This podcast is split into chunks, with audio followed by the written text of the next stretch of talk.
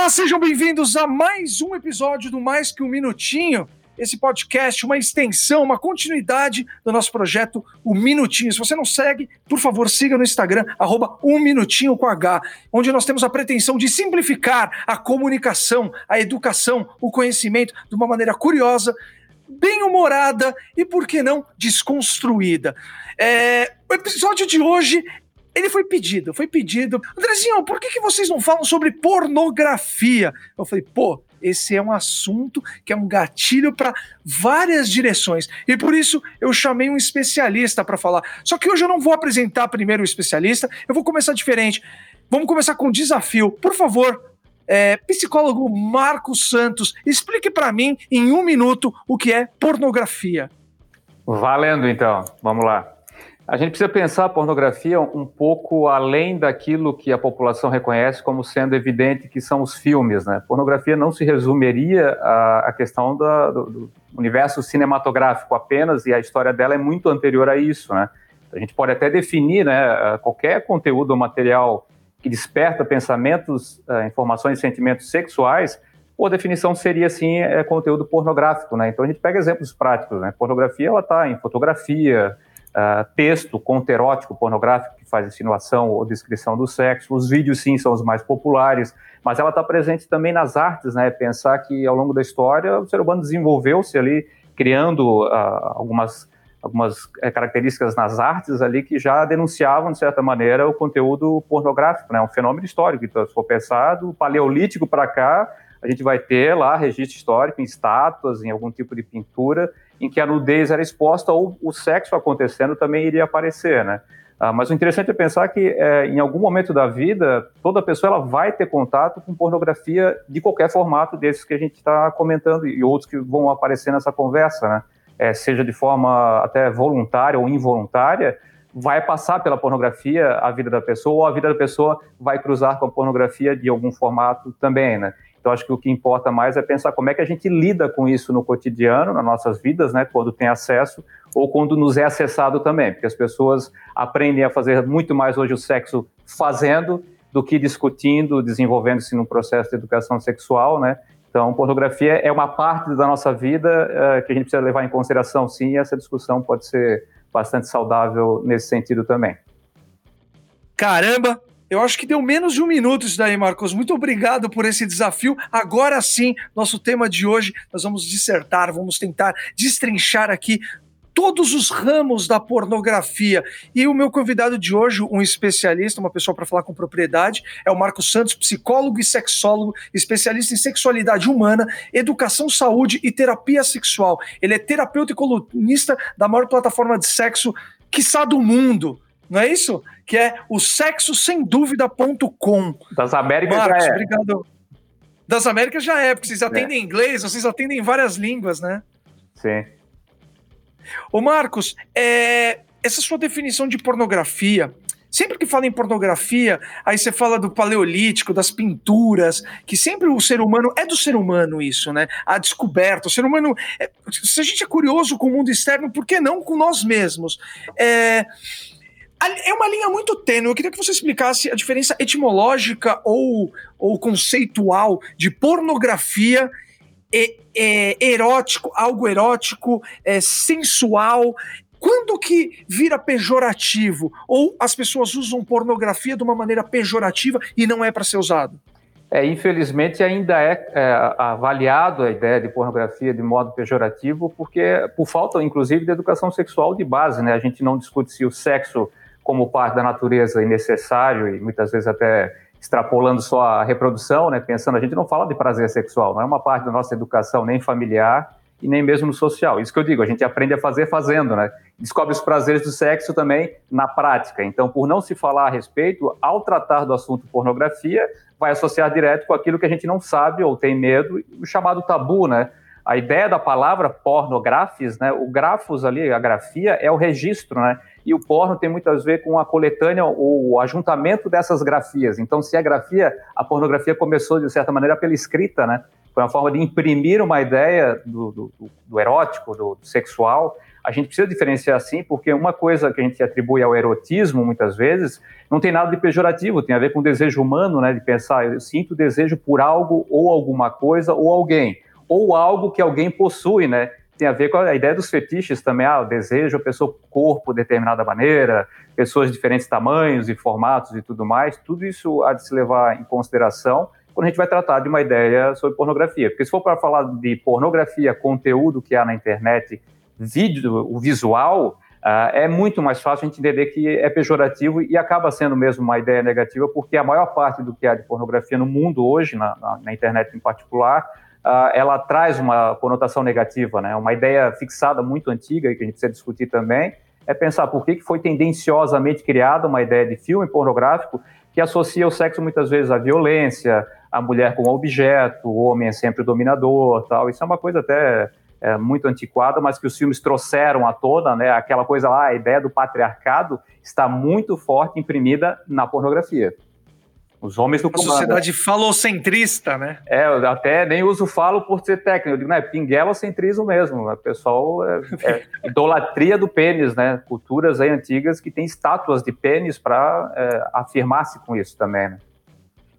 Isso é, é, muito doido, porque hoje eu, eu coincidentemente, eu recebi de um amigo, eu até repostei no Instagram. É, você sabe por que as estátuas gregas têm um pinto pequeno?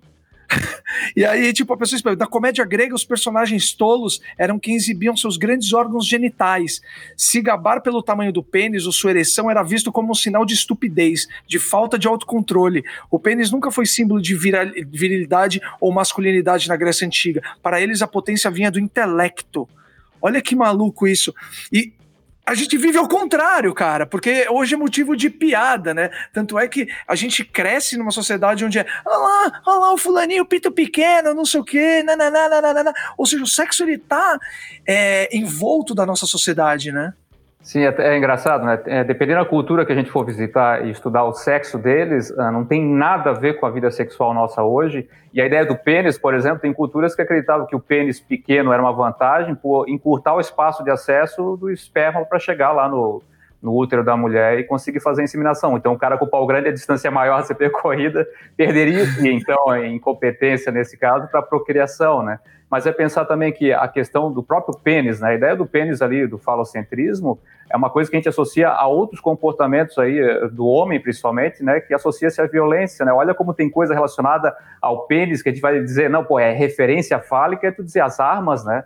A guerra, o impulso de querer é, machucar, meter, furar, é, assassinar e tudo mais, é, tem uma associação muito forte. E o sexo, infelizmente, ele foi vinculado a essa violência né, durante a história. Ali. É pensar que talvez do homem primato, o ser humano mais antigo, ele seria selvagem ao ponto de fazer sexo também, como na natureza, de forma violenta. O sexo meio que é, é, não era é, consensual, né?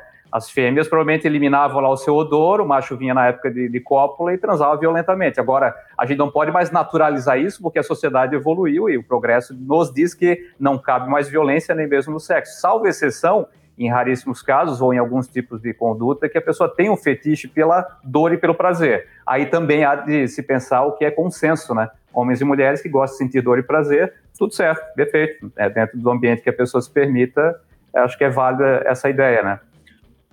É isso que eu te falar. Tem nome para tudo. Existem, hum, eu não sei, existe catalogado, é, vocês que são especialistas, a quantidade de fetiches que uma pessoa pode ter, ou então a quantidade de fetiches que existem no mundo? Sim, sim. Até colocaria da seguinte maneira: existe o chamado quadro de é, é, vontades ou impulsos sexuais, que na medicina psiquiátrica é chamado de parafilia. E esse parafilia, a palavra, né, é, é o a atração ou afeição ou paixão por qualquer manifestação sexual que vai além do comum. Além do comum, tipo, ó, tira o sexo papai e mamãe procriativo, né? Tudo que despertar desejo sexual, de certa maneira, é, acaba se dirigindo para esse pacote de parafilia. Aí os fetiches estão dentro do pacote parafilia, né?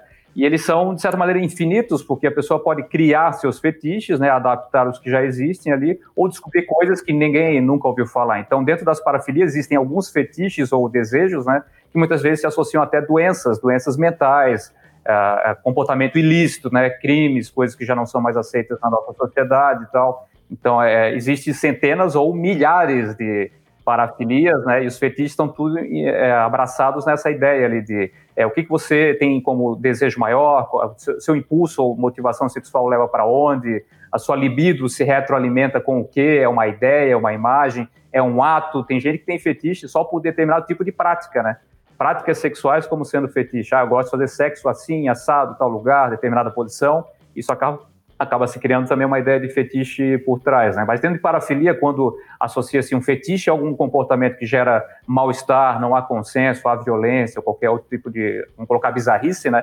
aí a gente vai atribuir algum tipo de transtorno ou doença.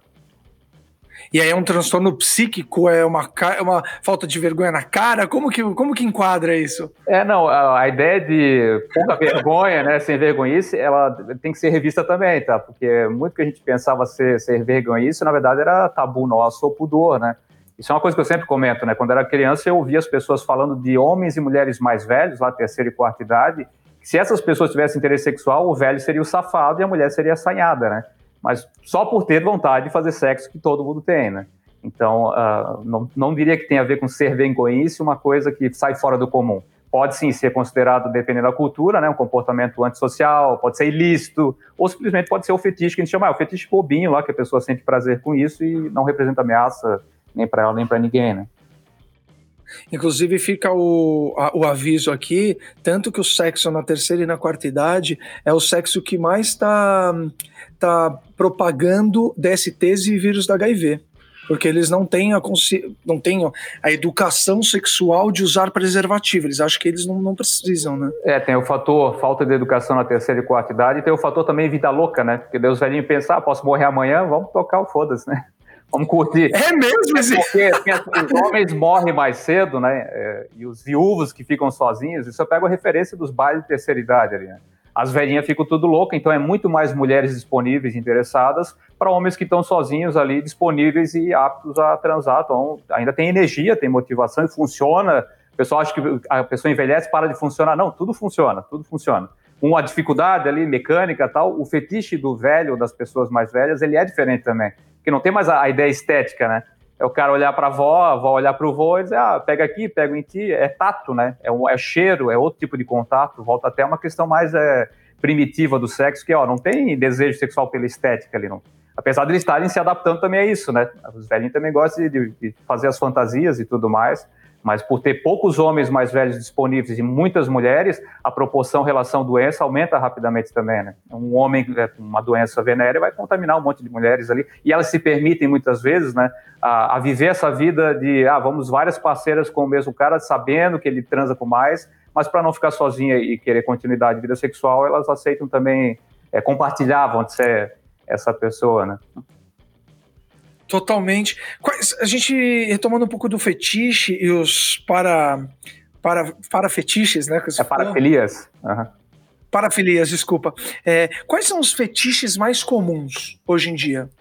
É, existem aqueles popularizados que as pessoas replicam, inclusive a pessoa falta de criatividade, ela não tem desculpa, ela pode aprender fetiches também que já existem, né? É pensar, existem mais populares que a, a pesquisas que são feitas, incrível, né? Tem pesquisa sobre fetiche na internet, principalmente ali, que mostra, por exemplo, que homens se interessam muito mais por práticas em que há algum tipo de submissão da mulher, sim, de, de certa maneira é um aprendizado, né? É, práticas que as mulheres fazem ou se dispõem a fazer o que eles querem, aí são relacionadas a posições, algumas práticas mais exóticas de locais, ah, gostar de transar dentro do carro, transar dentro de elevador, é, locais proibidos, né, se associar a uma parafilia, que é chamada agorafilia, que é transar em ambientes públicos, né. Eu só tenho fetiche de transar, transar em ambiente e risco de ser pego, ser visto. Pessoa que é voyeur, gosta muito de ver, ver a coisa acontecendo, não só visual do, do filme, mas é o sexo acontecendo, e é de uma forma até ilícita, né, o cara gosta de espiar na fechadura, né já atendi muitos casos, homens que gostavam de ficar espiando a vizinha, vizinho, parente em casa, transando no quarto lá, filhos transando, o pai vai lá e fica espionando. Isso já começa até a associação, tipo, ó, o cara tem um problema aí que precisa ser atendido. Nossa, total. E vai buscar nessas, nesses recursos aí que é, é vamos colocar de maneira surratina, né? Tipo, ó, é, chega um, um comportamento ilícito, ó, você está invadindo espaço para ficar espiando o sexo, né? dos outros também. E ao contrário do, do é, uh, o voyeurista, tem o exibicionista, que é o cara, a pessoa que gosta de se mostrar, né? Ser vista fazendo sexo, expor a genitália, ah, mostrar o pinto na rua, mostrar as nádegas e tudo mais, vai para essa categoria exibicionista. Ou seja, nem tudo que é fetiche para filia se relaciona à prática do sexo, mas a coisas de ordem sexual, né? Exposição, mostra, é, é colocar os pudores de lado e, e se expor ao, ao público, né? Tem as, as fantasias clássicas, né, de é, trabalhar ou praticar sexo ali com mais pessoas, sexo grupal, swing, homenagem muito popular aí, que agora cai na, na graça. É, Pensava-se muito uh, que o, o, fetiche de sexo a três era uma coisa de homens, ah, homem com duas mulheres, ou o fetiche do homem é duas mulheres, balela, tá? Cada vez mais as mulheres até impressionando seus maridos, muitas vezes, ah, vamos abrir a relação, vamos trazer mais uma pessoa, vamos, então traga mais um homem, né? Vai ser uma mulher com dois homens, dupla penetração, e por aí vai. Isso, essa história de fetiche aí é, é, um, é um mercado a ser é, diversificado cada vez mais, né? Que loucura, cara. E como que é o, em relação ao a procura de, de atendimento? As pessoas elas elas procuram mais quando elas são pegas, quando descobertas, vamos dizer assim, por um parente, um amigo, alguma coisa, ou, ou, ou vem uma consciência delas de tipo, pô, cara, eu, eu acho que eu tô precisando de, de atenção, que eu tava reparando, eu tô muito assim. Como que funciona a procura? É, tem uma busca muito comum que é a pessoa quer saber se ela é normal naquilo que ela tem interesse, né? Então, por exemplo, a pessoa gosta de fazer sexo de determinada maneira, não fala com ninguém e ela sente alguma vergonha, uma repressão naquele comportamento e ela vai buscar algum tipo de atenção ou ajuda, né? Até é importante separar, tem uma coisa que é a pessoa que tem alguma disfunção, dificuldade sexual é um tipo de tratamento, a pessoa que tem algum tipo de fantasia ou desejo é outro tipo, né? E a pessoa que tem algum tipo de é, é, tendência a comportamento ilícito, vamos pensar os clássicos, né? A pessoa tem lá a tendência pedófila, né? De, ah, desejo sexual por criança. Enquanto essa pessoa não comete o ato, isso não é crime, isso é um transtorno, né? A partir do momento que ela faz, executa a ação, é, de aliciar, abusar ou, ou, ou, violência contra uma criança sexualmente, aí essa pessoa vai para o ato do ilícito, né? Ela tem que ser julgada, incriminada quanto a isso. Quando é só a ideação, a vontade, ah, está aparecendo muito forte, muitas vezes acontece na, na, adolescência ou início da vida adulta, né? Essa pessoa que tem consciência, ela busca ajuda sim. É mais raro, não é tão comum. Normalmente a gente só vai ver os casos que são explícitos de atos cometidos na, na na internet notícias, né? Tipo, a pessoa foi presa lá, o pai, muito comum violência sexual contra a criança dentro de casa, mais até do que em qualquer outro ambiente. Acontece principalmente por ser um ambiente seguro da criança e acaba se tornando é, negativo porque os adultos, as pessoas familiares vão lá e abusam dessa criança porque parece que o ambiente fechado cria na cabeça dessa pessoa ali que tem esse comportamento uma falsa segurança. Ah, eu posso, né?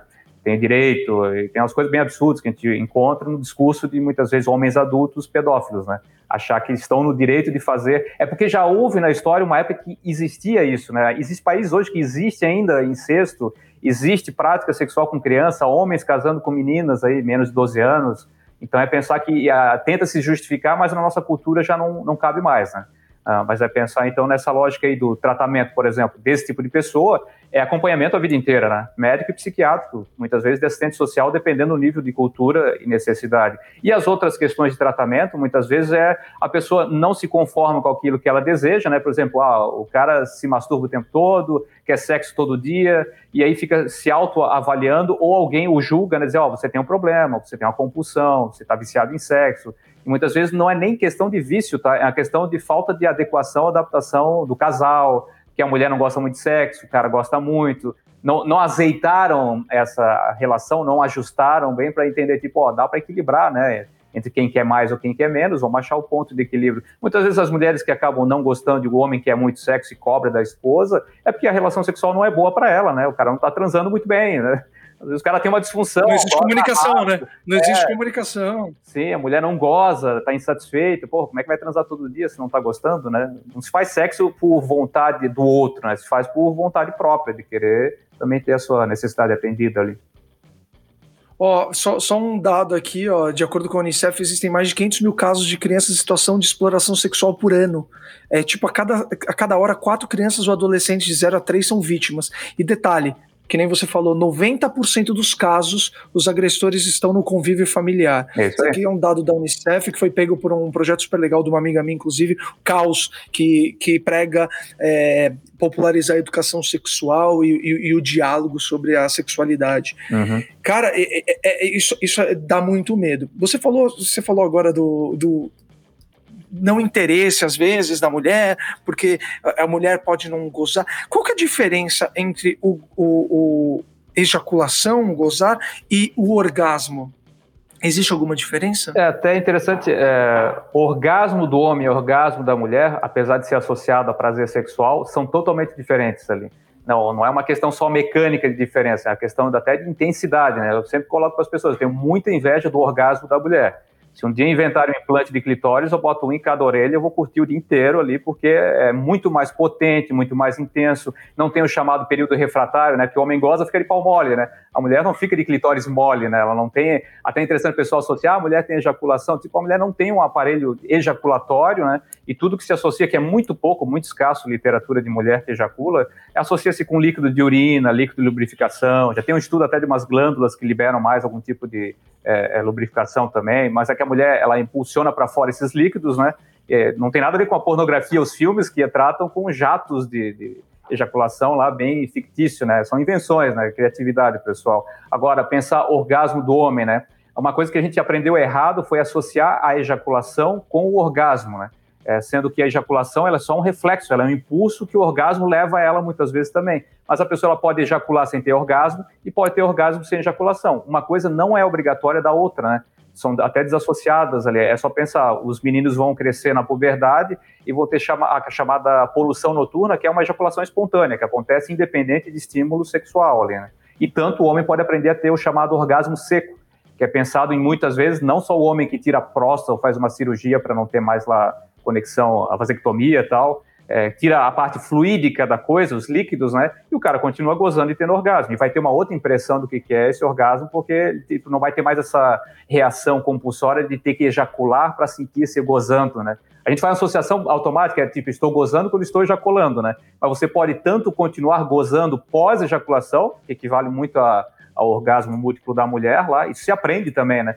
É, até isso a gente tem para ser é, pensado, né? Tipo, o homem poderia usufruir mais do seu orgasmo, mas não, aprende-se a gozar rápido, ejaculação associada, limitado a isso, e se frustra muitas vezes até por não saber essa diferenciação ali. O cara goza rápido, já fica decepcionado, frustra a parceira também.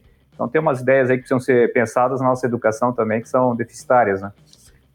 É muito tabu, é muito tabu. E tudo que, tudo é. que a gente fala, desde, a, desde, o, desde a representação do, do ato da cópula, né, na época, tem período paleolítico, até passando pelo gregos, romanos e afins, toda a nossa história, a gente cai em tempos atuais, advento da internet, que, que a gente está em 2020 e continua sendo tabu ainda. E a pornografia na internet, ela é um negócio bilionário, gigantesco e que eu não sou um especialista, mas eu acho que eu posso afirmar que tem grande influência na, na, na mentalidade ou na educação bem aspas eu estou fazendo aqui, sexual da, dessa nova geração, porque o acesso é muito fácil. É, como que você vê essa popularização de pesquisas e do sexo, essa banalização pela internet, doutor? É, vamos pensar buscadores, né? O Google ele facilita e direciona e organiza as informações sexuais ou de qualquer conteúdo, não só sexual, mas ele ajuda a pensar isso também, né? Ah, e da maneira como ele organiza, muitas vezes ele até revela os traços e problemas sociais que a gente apresenta. Por exemplo, se você digitar homem no Google, é um tipo de roteiro de busca de informações que não são sexuais. Digitar mulher, ele rapidamente vai relacionar com conteúdos sexuais. Né? Então é, é, curioso pensar o nível de busca sexual na, na, internet. Eu acho que é, hoje, se não me engano, alguns anos atrás eu fiz essa pesquisa também, que era o tema número um de buscas diárias na internet mundial era sexo, sexualidade ou coisas coisas afins à prática sexual, né? Então, uh, se pensar antes da internet, a gente sequer discutia compulsão ou vício em masturbação e pornografia. Tinha filmes, eram os antigos lá VHS, né, DVDs.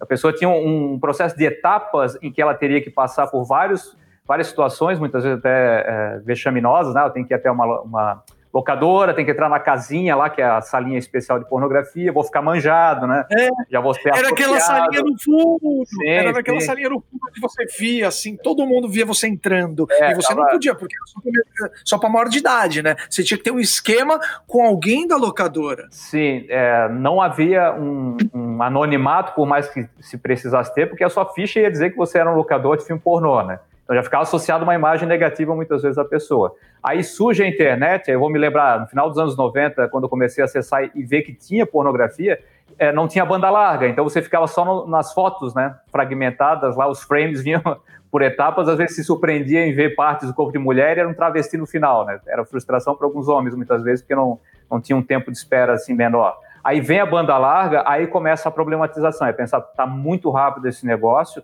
e toda a indústria pornô até o final dos anos 90, que era fita, o DVD, ela foi convertida e digitalizada. Ou seja, tem muito filme daquela lógica antiga, né? A velha guarda da pornografia está toda na internet. E aí, com isso daí, a banda larga, veio a ideia das pessoas se auto-promoverem, é, ou também como fetiche de se exibirem, né? Gravar os próprios vídeos amadores, que a indústria se vale muito da pornografia é, amadora, né? As pessoas fazendo seus filmes em casa, filmando lá, é, baixa qualidade, e postando isso na internet e muita gente vivendo disso. E não só isso, né? Tem até os serviços prestados online, muitas vezes, que é a ideia lá da cam girl, cam boy, cam couple, né? Os casais que ficam transando e sendo é, filmados em tempo real e cobra-se para isso. Então a indústria bilionária, ela não é só de filmes, né? Ela é de práticas sexuais online, chats de conversação sexual, trocas de informação sexual, canais de site de relacionamento só para sexo e por aí vai, né? Então a internet ela mostra que existe uma, uma, uma, questão de ordem técnica nossa nesse momento, que é pensar as pessoas não estão sendo educadas nem para lidar com a tecnologia e o sexo associado a isso, né?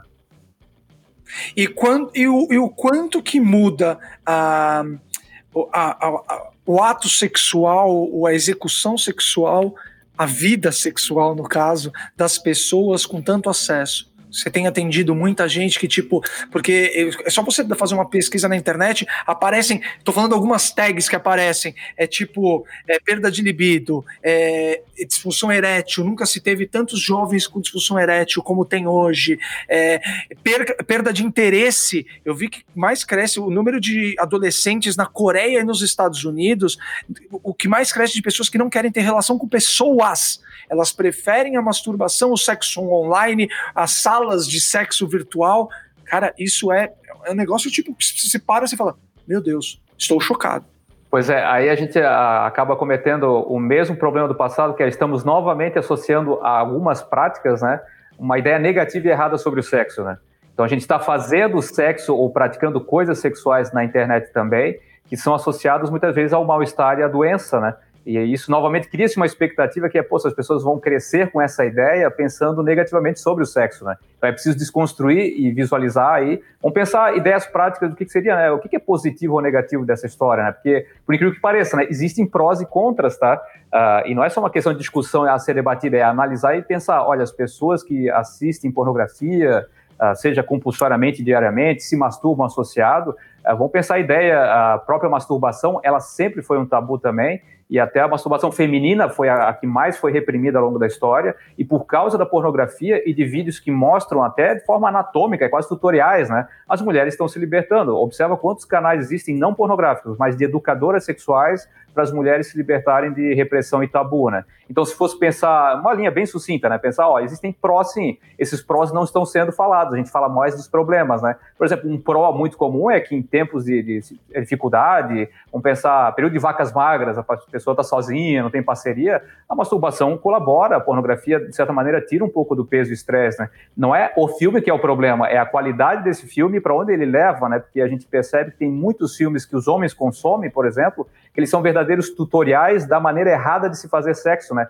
São filmes combo de cenas sexuais, né? E eu pergunto para todos os meus clientes aí há 10 anos, todos falam a mesma coisa. Olha, eu assisto filme fragmentado, fico pulando cena. Ah, eu quero só combo de sexo anal, combo de sexo oral, combo de não sei o que. Eles, cara, como é que vai transar com o teu cérebro fatiando o sexo, né? Como é que vai transar com cenas pipocadas? Vai transar com a tua esposa e pedir para ela parar e fazer cenas contigo? Não vai rolar, né? Vai gerar problemas ali. Não, e até, e até, e até em relação a, a, ao seu comportamento social, né? Porque é, você vê aqui os temas mais buscados é Shmail, Ou seja, é, com, é, contraditoriamente, porque o Brasil é o país que mais, mais mata e mais maltrata é, transexuais e a comunidade LGBTQ, é o país que mais busca é, é, é, filmes com esse tema. E aí tem MILF, e aí tem novinhas, teen, isso, esses são os que mais. E, e, é sempre, e, é sempre o homem. Então a gente continua. 2020, vamos, vamos nos libertar das amarras. E aí continua buscando é, incesto, é, agressão com a mulher, sub, submissão da mulher. É, é, são sempre esses temas. Esses são os temas mais buscados na internet. Pois é, esses aparecem até como sendo fetiches na internet, mas se você observar, né, são, as, são apenas as ideias que levam ao fetiche, mas o filme nunca é aquele filme sobre o assunto. Novinhas, por exemplo, nunca são adolescentes, são mulheres adultas com cara de novinha, por assim dizer, né? Para chegar num filme explícito, né? é o que existe de sexo explícito com adolescente e criança, isso é ato criminoso, normalmente só vai se encontrar na chamada deep web, né? Daí não é o que todo mundo tem acessado e cultivado ali. É porque as pessoas que armazenam conteúdo pornográfico de é, sexo infanto-juvenil vão ter problemas sérios legais ali também. Né? Então as pessoas estão ficando espertas no sentido, há o conteúdo muitas vezes, mas há a informação por trás é, deixando claro, tipo, olha, saiba onde você está entrando, né? Que já é o extremo do, do problema da pornografia, é pensar, tipo, olha, a pessoa está se afundando nisso, muitas vezes chegando ao ato lá de assistir a, chamadas parafilias bizarras, né? O cara vai querer ver sexo com animais, vai querer sexo lá com coisas é, que não são nosso trivial, pensar o fetiche pelas fezes, pela urina, tudo isso entrando dentro do pacote sexual da pessoa, né? Uh, salvo exceção, quando há uma patologia, a pessoa tem problemas mentais que ela faz sexo dessa maneira, as outras pessoas vão acessar isso só pelos filmes, né? E vão afundando, né? Porque isso vai criando um problema mental, é, muitas vezes antissocial, né? A pessoa pensar coisas bizarras do sexo também. Tratamento que vai ter com outras pessoas, os homens tratando as mulheres de maneira bastante é, chamada objetificação, né? Não, mulher vira objeto do sexo do cara, é, é uma coisa mais artificial até do que um robô. Tem homem que tem fetiche por robô, inclusive, né? Já pensando nessa transição, olha, os homens que não sabem lidar com o sentimento, com a afetividade e sexualidade, com suas parceiras ali, uh, vão apelar para esse tipo de coisa, né? Vão apelar para o artificial, a coisa fria, a coisa que está sob seu domínio, que não requer questionamento, não vai ser julgado por isso, e por aí vai, né? Tem bastante coisa estranha também relacionada ao sexo, né? Mas, cara, Nossa, eu tô, tô, tô pirando aqui, porque é, você falou de da Deep Web, ou então, então a gente está estamos num processo de, de um desenvolvimento de leis mais efetivas para bloquear cada vez mais essas patologias, essas, esses desvios, porque a partir do momento que você coloca como ilegal um tipo desse, um, uma linha dessa de sexo, é, disposição sexual, é, a, vai, você vai bloqueando. E aí a pessoa vai ter que dar a volta para consumir. Então, você está errado, porque a gente falou que não é.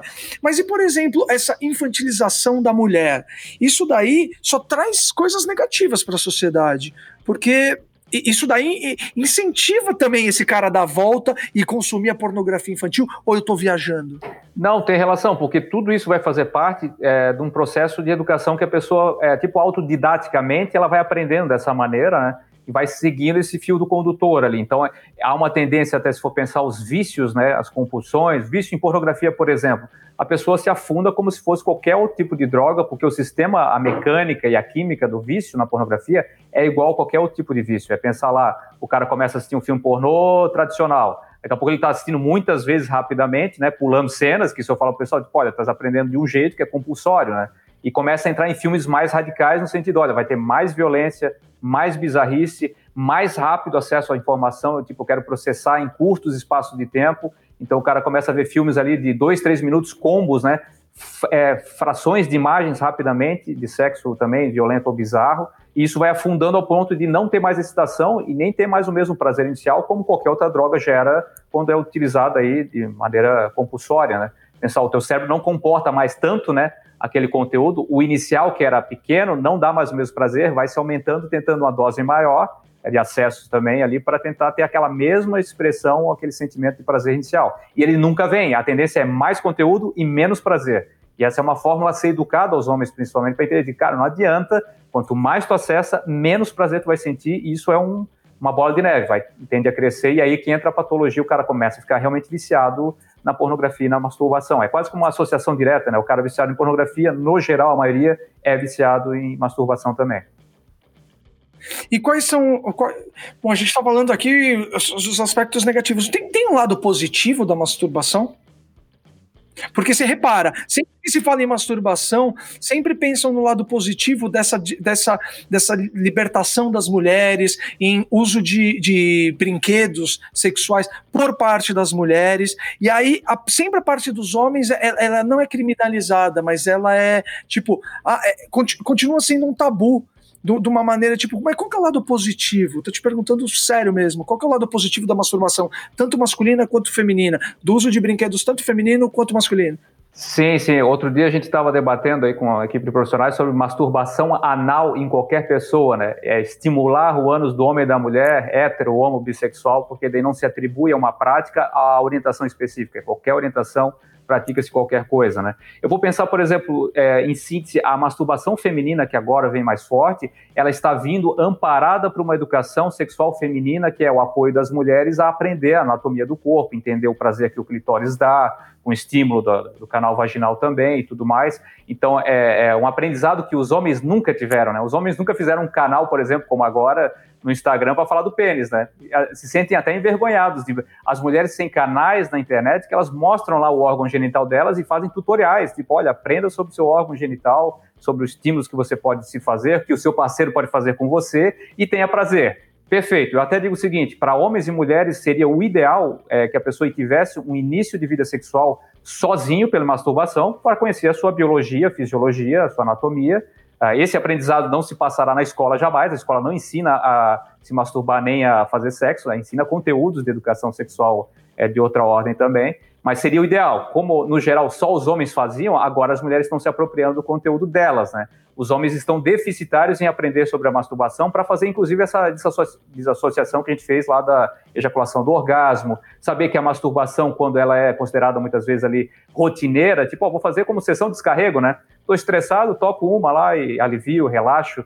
É que os homens acabaram fazendo uma vinculação de pornografia com masturbação, ficaram dependentes muitas vezes dessa pornografia e dessa masturbação, e às vezes têm até dificuldades no, na resposta sexual com a parceria que ela, que ela vai desempenhar, porque está associado àquela imagem do filme, né? Então acaba tendo disfunções sexuais no pênis, né? Ó, o cara ejacula rápido porque muito ansioso, muita imagem sexual na cabeça, pensa em sexo o tempo todo, ou tem a disfunção erétil, ó, o pau não levanta, o brocha no meio do caminho e tudo mais, porque não, não consegue se controlar e é, conter ali a ansiedade também. É muito associado à ansiedade, essas disfunções sexuais também. Mas vamos pensar positivamente. Para o homem que aprende a, a utilizar a masturbação no seu cotidiano como um fator de desestressar, é saudável e para a mulher idem. Eu não, não faria nenhuma análise negativa da prática da masturbação, tipo, ó, você está sozinho, quer fazer, e aí as pessoas pensam, ah, então está casada, não pode mais. Eu digo, não, continuem. É quase como se fosse aquela ideia de que quando você não tem sexo e tem espaços de tempo de espera para o orgasmo muito grandes, a ansiedade aumenta, a expectativa é maior e a frustração no sexo acaba sendo ruim também quando acontece. Né? É o que os homens relatam para mim: olha, fico muito tempo sem sexo, vou transar, dá errado, me frustro, frustro a parceira, tudo acaba indo por água abaixo. Disse, não, cara, então coloca novamente, pelo menos nas tuas rotinas, né? Quando tá muito puxado, estressado, bota uma masturbação. Eu chamo de masturbação técnica e fria, é, cara, vai tomar um banho, descarrega lá, toca uma, né? As mulheres são mais inteligentes, né? Elas não precisam de masturbação técnica e fria, elas fazem por lazer. E o lazer delas é bem elaborado, bem estruturado, tem um fantasioso. E não são dependentes da pornografia, filmes como o homem é. Engraçado, né? As mulheres estão aprendendo sobre a masturbação mais saudável que existe, que é tipo, olha, é, é, o seu aparelho, é o seu conteúdo, é a sua dinâmica, faça quietinha no seu canto, faça em parceria quando quiser também, porque é muito legal se masturbarem as parcerias, para também aprenderem sobre o prazer da outra pessoa e não e desvincular um pouco a ideia de sexo penetração, né? Homem é muito falho e deficitário na lógica, ah, sexo tem que ter penetração e é só a partir da penetração que haverá prazer para ambos, né? E na verdade não, as mulheres estão mostrando que, olha, isso é um equívoco mulher se vira sozinha e até sem penetração, que não seria o objetivo maior nem a necessidade delas, né? O homem que está ainda ficcionado na lógica lá do, do pintocentrismo, né? Então está muito forte isso ainda. Mas grande, grande responsável por essa, por essa mentalidade vem de, desses filmes eróticos, né? Desse, desse mercado da pornografia, não? É, não temos um tutorial masculino de masturbação, por exemplo, que mostrasse para o homem qualidades, vantagens e aspectos positivos, né? É sempre vinculado a uma cena, uma situação ali, ah, que faz novamente, né, associação à, violência. Pega filmes pornográficos que aparece homem se masturbando com a parceira ali, a mulher no geral, é associado à violência, né? O homem masturbando, fazendo a mulher pagar o boquete no chão, esfregar na cara e bater com o pinto na mulher, tal. Tem uma, umas coisas bem, bem é, exóticas, né, do que o homem faz com o seu próprio pênis ali. Isso é uma lógica que muitas vezes ele aplica de violência com ele mesmo, né? Homens que se masturbam compulsoriamente ali, é, já não sentem mais o mesmo prazer inicial, se machucam homens que eu atendo que esfolam o pênis ali, ao ponto de machucar, é tipo a chamada quebra do, do pinguelo, né? Tipo, o cara tosse o pênis, espreme, machuca tal. Ele não entende que também, como a mulher, é uma zona sensível, né? É uma área, uma zona erógena e é um órgão sexual de prazer dele ali que é muito sensível. O cara machuca o pênis, a glândula é super sensível, testículos muito sensível. Então, é aprender a lidar com carinho com a sua genitália foi o que o homem não aprendeu. As mulheres são mais carinhosas consigo mesmas, né? O homem não se ama tanto, talvez, nesse sentido, para poder tratar bem e usar a masturbação a seu favor ali. A mulher, a mulher como sempre, ensinando, né? Elas estão estão elas estão reaprendendo, mas elas estão aprendendo direito. Então elas falam: peraí, vamos, já que é para aprender, vamos aprender direito, vamos ensinar direito e vamos se entender. O, o, o que você falou é, é, é, dá um pouquinho de medo esse negócio da, das buscas, né? Porque eu levantei aqui quase, quase 20% dos sites é, que existem na internet. E aí eu digo site tem de tudo. Tem aquele que você procura a sua, a sua receita, tem aquele site da sua rede social, tem aquele site do seu primo que é arquiteto, e 20% de todos esses sites que existem no planeta são pornográficos é muita coisa. E de buscas, um, quase um terço, da, é, um terço das buscas na internet são de cunho sexual, cara. É é, ou seja, o sexo ele, ele tá. Então, pelo que você tá falando, o problema em si não é o sexo, e sim a maneira como a gente encara ele. É, o tema sexo, conteúdo sexual, ele tem a ver com época, tempo, cultura, manifestação e principalmente a presença ou não de educação sobre o assunto, né? Nós temos déficit muito severo no Brasil, comparativamente com outros países que já têm implantado há décadas a educação sexual, é lidar com temas de sexualidade. Então, se a internet ela, é, ela mostra isso, ela está refletindo aquilo que na sociedade ainda é um impulso, né? Tipo, querer saber sobre sexo, querer visualizar o sexo, querer entender coisas sexuais. Agora, tem uma, uma coisa que eu vejo mais otimista, até para a gente não ter essa propensão até temer, né? Porra, que horrível, que assustador, é pensar o seguinte: a gente está na fase de transição que é, por causa da internet, acelerou o processo de colocar coisas sexuais na internet como qualquer outro conteúdo, né? Uh, agora, tem um processo de transição que é geracional, uma geração que era mais reprimida, outra menos, se fala mais na internet. A internet é o canal de se educar sexualidade para todo mundo, não tenho dúvida quanto a isso. A escola é deficitária, as famílias de outra geração não tiveram educação nenhuma, por isso são mais repressoras, tem mais tabu. Só que eu fico olhando para isso e fico pensando, né? Olha, vai ter uma geração mais à frente aí que ela vai se apropriar das melhores partes do filtro que está sendo feito agora, que é tem muita putaria, muito sexo explícito? Tem. É o melhor conteúdo? Não é. Como é que vai fazer essa virada, né? Existe uma tendência há mais de 10 anos já que são é, produtoras femininas de filme pornô que trazem a ideia do sexo mais realista. Isso eu acho fantástico. Se pega um filme de uma produtora feminina, vou citar algumas, não é, é como é que diz, propaganda paga, né? Mas, por exemplo, tem a Erika Lust, que ficou. É, a Erika Lust lá é famosa internacional por ter sido uma, uma promotora do filme pornô baseado no que a mulher deseja e sente. Então, é sexo explícito? É. É igual que os homens faziam? Nada a ver. É um sexo muito mais próximo da realidade do que é, é factível. Ó, esse é um sexo que todos podem fazer porque não é malabarismo, não é performático, tem fetiche, tem fantasia, tem brincadeira, tem muita coisa legal, não é broxante, não tira o tesão do sexo, nada a ver, só mostra o sexo real. As mulheres não fingem orgasmo esse é quase um critério de participação em filme pornô feminista, ou de, femi é, de mulheres que dirigem, né? Nem diria feminista, porque nem todas as mulheres são feministas nessa lógica ali. Tem feminismo que não, ou grupos que não aceitam, né? Até atacam a pornografia, justamente por causa da lógica machista. Mas na lógica que tem mulheres no comando dirigindo o filme, o sexo ele é muito mais espontâneo, afetivo muitas vezes, porque envolve também troca ali é, do afeto, é o chamado filme com beijo na boca, né? De, é, de, casais reais, muitas vezes, sendo filmados, para mostrar, tipo, ó, isso aqui é um sexo mais próximo do, da realidade, né? É, não vai ter essa, esse malabarismo, a performance, não vai ter a violência contra a mulher, é uma coisa muito mais pensada para a cultura, né? Vai ser uma desconstrução dos filmes que já existiam ali. E, além disso, a maior parte do conteúdo de educação sexual está na internet. Muitos sites, muitos canais, YouTube, Instagram, pessoas se colocando à disposição, conversas como essa aqui para poder esclarecer e ampliar o conteúdo. Isso vai ser cada vez mais proporcionalmente ali é, alcançado pelas pessoas também nessas buscas, né? Quando a pessoa digitar, digitar sexo explícito no Google, não virá só filmes, vai vir canal de educação, canal de saúde, vai vir essas essas propostas gerais também. Isso é legal, é uma transição do próprio Google, né? é porque a gente está ainda na, na, fase de transição de conteúdos. Ainda é a mais pornografia e sexo à moda antiga desses filmes do que educação propriamente dita e esclarecimento. Mas isso eu vejo que é, com o tempo já está acontecendo o movimento e ele é bem forte. É, é, muito doido isso, porque você está falando do, dessa outra visão, né, um outro ponto de vista por parte do, da, das mulheres, o que é importante, porque é, um quarto da, é, dos consumidores de pornografia online são mulheres. Então, as mulheres estão. Então, é, elas, elas não se identificam naquilo. Então, óbvio que faz, faz sentido ter, ter o ponto de vista delas, assim como tem que ter o ponto de vista de todos os gêneros, eu acho. É, a gente, o ser humano, ele precisa de identificação, né? Embora nós buscamos nossa, nossa individualidade, nós, nós precisamos pertencer a grupos, né? E nada mais justo do que entendi. Caramba, cara, é, é muita coisa maluca. É, esse a gente falou de, do, do, fácil acesso, né? A gente tá falando muito do, da pornografia da internet, não tem como não falar da pornografia sem ser da internet. Eu lembro que antigamente, para a gente conseguir, tinha que pedir para alguém que comprava revistinha e não sei o quê. Hoje tá aí. Eu vi, eu vi um dado que me deixou impressionado, que a média de idade de consumo de, de pornografia pela internet é de 11 anos. Sim. Até interessante pensar, né?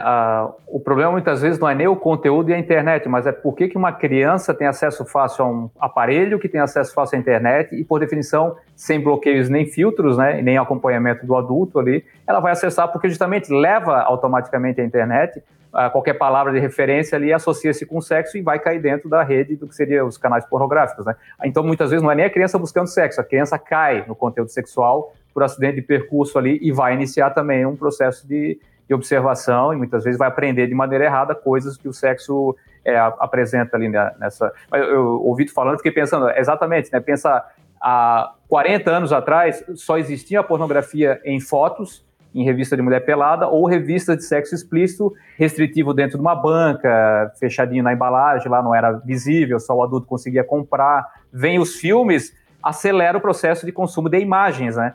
Então, a, a, ideia dos filmes pornográficos sexuais, o sexo explícito propriamente dito ali, está se criando uma outra interpretação e, por definição, um outro aprendizado. Infelizmente, o que a gente está vendo é jovens iniciando cedo o aprendizado através de pornografia e replicando esse modelo. E não são os melhores tutoriais à média dos filmes que são disponíveis ali. Por isso que eu digo, é preciso rever esses modelos aí com outras propostas de pornografia, né? Para que, se o jovem tiver acesso em algum momento, ah, ele vai ver que tem uma, uma, uma, linguagem, uma formatação. Então, o adolescente ele replica o modelo clássico, ele vai se tornar um rapaz é, antissocial também, viciado em masturbação, vai começar a replicar o que os homens adultos fazem também e tal. São modelos, né? Modelos que são replicados. Hein? Ou seja, usar com parcimônia. É muito doido. O que você está falando nada mais é do que o que nossas vozes. Nós somos a referência que temos. Eu vou pegar aquela, parafraseando aquela. Vou dar uma, uma uma mudadinha, tipo, lembra do diga-me é, diga com quem andas que te direis quem é. Diga é. o que vês, eu te direis quem és. É, é isso, diga, diga-me o que tu consomes e direis se é capaz de replicar o nosso conteúdo. Ou seja, então tem que ter uma virada de produção de conteúdo. Cara, é muito louco isso, porque a gente pode, do mesmo jeito que o tema de hoje é pornografia, a gente poderia ter informação, fake news, conteúdo na internet, porque é, é tanta coisa, você, você é bombardeado a todo momento, que nós estamos virando a geração zap. Lembra que era o zap que você mudava de canal? É isso, imagem, imagem, imagem, imagem, imagem, imagem, imagem, e a qualidade está vindo de uma maneira errada. Então a gente voltou de novo. Então, o, o, o, aí, então talvez, não, não tô cagando uma regra aqui, pelo amor de Deus, mas talvez uma das alternativas é, propostas seja melhorar a qualidade. Porque encerrar, acabar com. Não vai conseguir acabar nunca. Olha para o próprio. Eu tava, tava vendo aqui, inclusive isso é dado é, verídico. Os Estados Unidos é o país que é, produz quase 80%, quase toda a pornografia do mundo. O país que mais consome pornografia no mundo é a China. E detalhe, lá a pornografia é ilegal. Então não é tornar legal ou ilegal que vai acabar com uma coisa ou não. Porque, olha lá, China, Estados Unidos e Japão, ou os três países que mais consomem pornografia no mundo. É, e por definição histórica, são países bastante repressores com a questão da educação sexual. Salve a exceção dos Estados Unidos, que tem um pouquinho mais de é, emancipação ali, é, China e Japão têm um histórico ali de ensino e aprendizado sobre relação afetiva e sexual, que é direcionado muitas vezes à procriação, né? Não, não se especula nem sequer o prazer livre, o sexo casual. São coisas ali que é, são tabus maiores para eles, né? Agora imagina Brasil, que sexo na boca do povo é liberado total. É, no, nos canais e programas de TV, sempre fazendo apologia a sexo, as brincadeiras são de ordem sexual, os jogos sexuais. É muito interessante como aqui no Brasil a gente tem, de certa maneira, uma liberdade para explorar isso em todos os canais, porém um déficit nessa melhoria de conteúdo ou então no, na educação de base. Né? A educação sexual no Brasil ela tem o conteúdo teórico na, na, na ideia lá do MEC, das secretarias de educação e saúde, que são muito bons, por sinal, são profissionais da educação e saúde que co constrói o conteúdo pensando nas melhores práticas em primeiro mundo, Organização Mundial da Saúde e tal, mas até chegar na escola que o adolescente, por exemplo, vai ter alguma educação, é filtrado. Filtra no MEC, filtra a educação da secretaria, filtra até vereadores votando contra pautas de educação sexual. Aí pensar, pessoas repressoras e reprimidas querendo educar, não dá muito certo, tá? Historicamente, você sabe que dá problema, né? Totalmente. Olha, eu peguei um. Convidei uma amiga minha, que ela é comunicadora, ela é feminista, ela é mãe de dois e ela é, é cofundadora de um projeto chamado Caos. É, vou colocar o áudio para você escutar. Beleza. Isso, pelo amor de Deus, eu vou falar, porque assim, isso precisa ser dito, tá?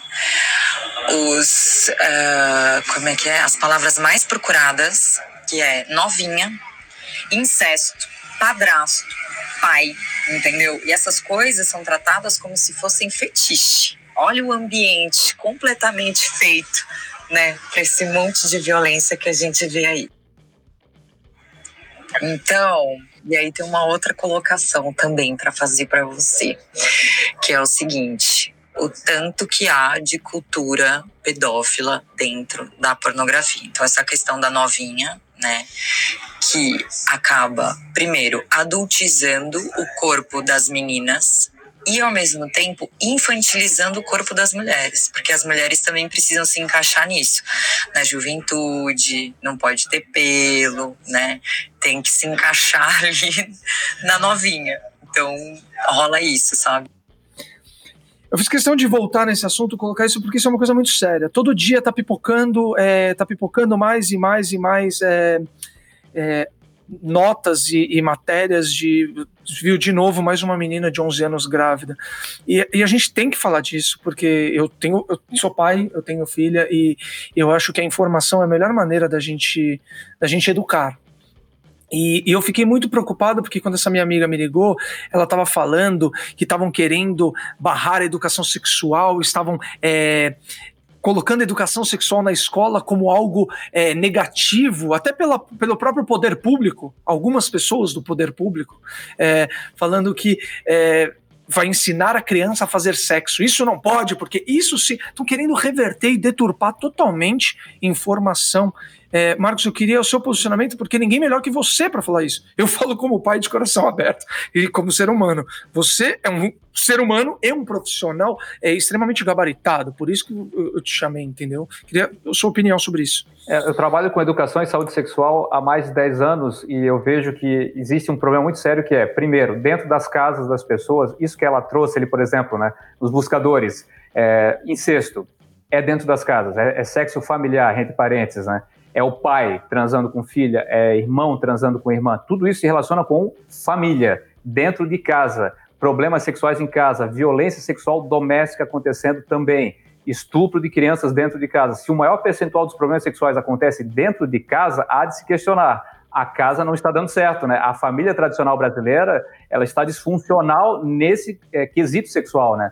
Não está preparada para lidar com o tema de sexualidade na infância e na adolescência. A escola, é, por sua vez, ela não tem, não tem nas suas competências, né, ensinar-se para praticar sexo. Não existe nenhum conteúdo, nenhuma cartilha que eu estudo há anos, o que é produzido no, no governo federal, é, que insinue e incite ao sexo explícito. Nada disso. Se pesquisar educação sexual infantil, até canais que existem no YouTube, vídeos pessoas profissionais falando sobre isso, né? Nada insinua ou incita sexo explícito e sexo praticado. Insinua incita, muitas vezes, a ideia de cuidado com o corpo, aprendizado sobre a sua própria anatomia e biologia, entendimento sobre as respostas sexuais, sim, o aprendizado na adolescência, puberdade, o que vai acontecer na menstruação, a ejaculação do rapaz, os pelos pubianos e por aí vai. São coisas muito até didáticas de maneira médica, muitas vezes higienista, né? A higiene do corpo, cuidado com o corpo, mas muitas que são sócio-históricas. E aí entra o problema da educação para essas pessoas que não aceitam, né? É revelar os problemas de casa. A educação sexual revela problemas sexuais em casa. As denúncias principais que acontecem violência sexual infantil dentro de casa acontecem na escola. Porque os professores que raras vezes conseguem transmitir informação do cuidado com o corpo, da, das limitações, da, dos órgãos genitais da criança, vão perceber no, no, diálogo com a criança, ou a criança vai relatar muitas vezes o que o pai faz com ela, o que o irmão faz com ela. Então, olha quantos problemas existem aí associados à família, dentro de casa, na privacidade e na falta de educação sexual. O déficit de educação sexual hoje gera muito mais complicações e impede que a gente evolua nesse sentido, né? Para superar esses problemas históricos aí, porque isso é muito antigo também. Violência doméstica, estupro e tal, a gente não pode naturalizar, banalizar e deixar e passar pano, né? A gente tem que revelar. Eu acho que agora com a internet revela-se muito mais essas denúncias e violência. O pessoal diz, ah, está aumentando a violência doméstica, estupro infantil. Eu disse, olha, não acho que está aumentando, está sendo revelado. Agora temos canais de denúncia, pessoas falando abertamente, é, notícia todo dia né, do que é denunciado. Isso eu acho importante acontecer. Inclusive tá, tá no ar o, aquele canal Me Too Brasil, que denuncia o assédio sexual. Inclusive tá rolando umas bombas aí de pessoas ligadas ao cinema brasileiro. E isso daí tem que... É, na verdade demorou isso, né? Demorou. É, pra, eu também concordo com você, eu acho que não está aumentando. Eu acho que as pessoas estão criando coragem de denunciar e de, e de expor. A gente só tem que tomar só, só, gente, só um fechamento aqui, deixar bem claro que a gente não está falando mal dos atores pornôs, porque a gente entende que isso é um trabalho. É, é, a gente não está falando mal da pornografia, e sim da maneira como ela está sendo consumida e passada. Porque sim, tem muito filme com história. Eu, eu, tem, tem, tem uns Inclusive tem uns. É, que não é filme porno, é filme erótico, é isso? Tem essa, diversa, essa diferença? É, historicamente o filme erótico ele era separado do pornográfico pelo simples critério de não haver genitálias é, explícitas, ou pelo menos não haver a penetração sendo insinuada e acontecendo. Ou seja, tem os clássicos lá do Cine Privé, da Sexta Série. Emanuele. Emanuele, cara, assisti muito.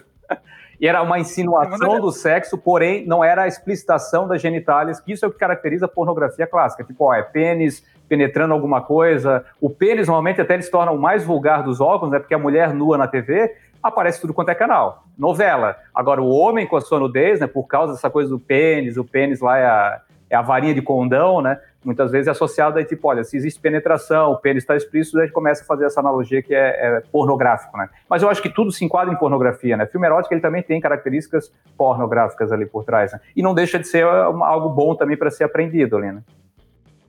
E se você tivesse um poder, Marcos, um poder mágico aí de, de resolver esse problema, é, esse lado negativo da pornografia, é, o que você faria? É, apesar de eu não gostar dessa chamada cultura de cancelamento, eu cancelaria os filmes que não prestam. Ou seja, 90% ia sair do ar, provavelmente, né? Mas preservaria, pelo menos, seria os filmes mais atuais, uma lógica que atende até a cultura do momento, a nova geração. Imagina só, pensar um filme que foi pensado no tempo do meu avô, meu avô sequer sabia das coisas sexuais para pensar prazer, afetividade e tudo mais. Minha avó casou com ele provavelmente obrigatório, porque estava é, grávida, alguma coisa nesse sentido, naquela época, né? É pensar o sexo no nosso tempo, ele tem que trazer novas perspectivas sexuais. A velha guarda do sexo dos filmes pornográficos não nos ajuda e não ajuda a nova geração em nada. E continua a replicar modelos, patologias, disfunções. Tudo é muito atual, mas o conteúdo é velho, né? Curioso pensar. Nós estamos replicando modelos antigos para novas doenças. Cara, os filmes, a diferença do, do de hoje, ou sei lá, a, sei lá, Sexo na Van para a Dama do Lotação de mil e bolinha, é praticamente a mesma coisa. A única coisa é, é a diferença de, é, de pelos pubianos. Sim, é, o, o, curioso é que a pornografia que aparece muito na internet em filmes ali, ela revela isso que ela trouxe também ali como sendo a maior parte dos fetiches dos homens, né? e, por definição, as parafilias, uma parte do que a gente chama de fetiche, ainda é associado à patologia ou comportamento ilícito. Ou seja, existe muita pornografia que está anunciando e promovendo ideia de comportamento ilícito, essas coisas que a gente fala aqui da violência também, e patologia mental. Se existe filme, filme pornográfico de gente transando com animais, isso está na internet, nós temos sérios problemas aí sociais para ser resolvidos. Ou seja, tem que ter uma investigação melhor. Então, Siddle, meu querido amigo que combate crimes na internet, você vai ter muito trabalho para localizar muito IP aí de pessoas antes que isso propague, pulverize e as gerações sejam infectadas por essa patologia. Perfeito.